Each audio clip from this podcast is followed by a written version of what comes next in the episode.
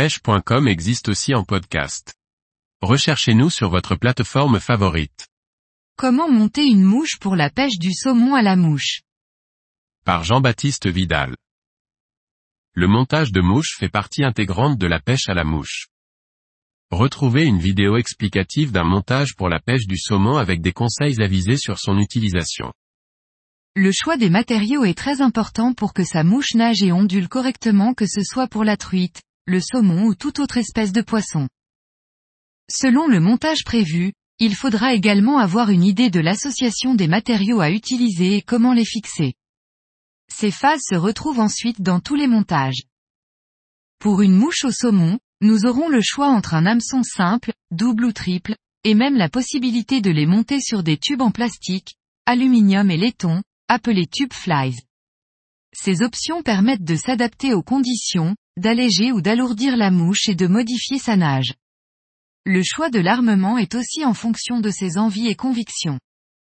Personnellement, je n'utilise plus de triple pour moins blesser mes prises, qui repartent dans 99% du temps à l'eau. Pour les rivières aux eaux plutôt lentes comme en Bretagne, les matériaux mobiles comme le renard arctique, marabout, et écureuil sont à privilégier. Les matériaux choisis pour cette mouche sont les suivants. Hameçon Arex HR 420 taille 4. Soit de montage UTC 70 noir. Uniyard noir. Tincelle argent rond médium. Renard arctique noir et rouge. Plume schlappen rouge. Résine UV Lunsin. Lampe UV. Pour qu'une mouche soit belle pour le pêcheur, mais surtout intéresse le poisson visé, il faut qu'elle nage correctement ou imite une proie. Au saumon, les mouches sont souvent incitatives plutôt qu'imitatives. C'est-à-dire qu'elles incitent le poisson à mordre par agressivité plutôt que par réflexe alimentaire. C'est la particularité de la pêche des poissons migrateurs qui ne se nourrissent pas pendant leur remontée en eau douce. Les poissons défendent leur poste.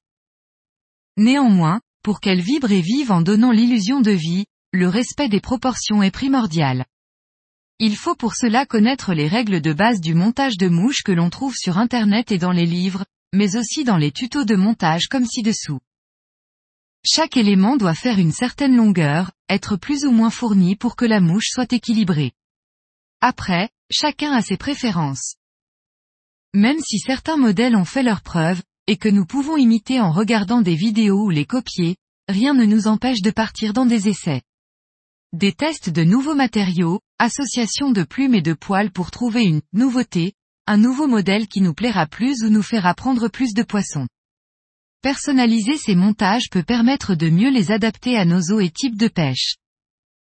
Après la phase de montage bien au chaud derrière l'étau, il faut ensuite aller tester au bord de l'eau la nage et l'efficacité de notre création. C'est en utilisant et observant comment notre mouche se comporte dans l'eau que l'on pourra y apporter des modifications pour l'améliorer.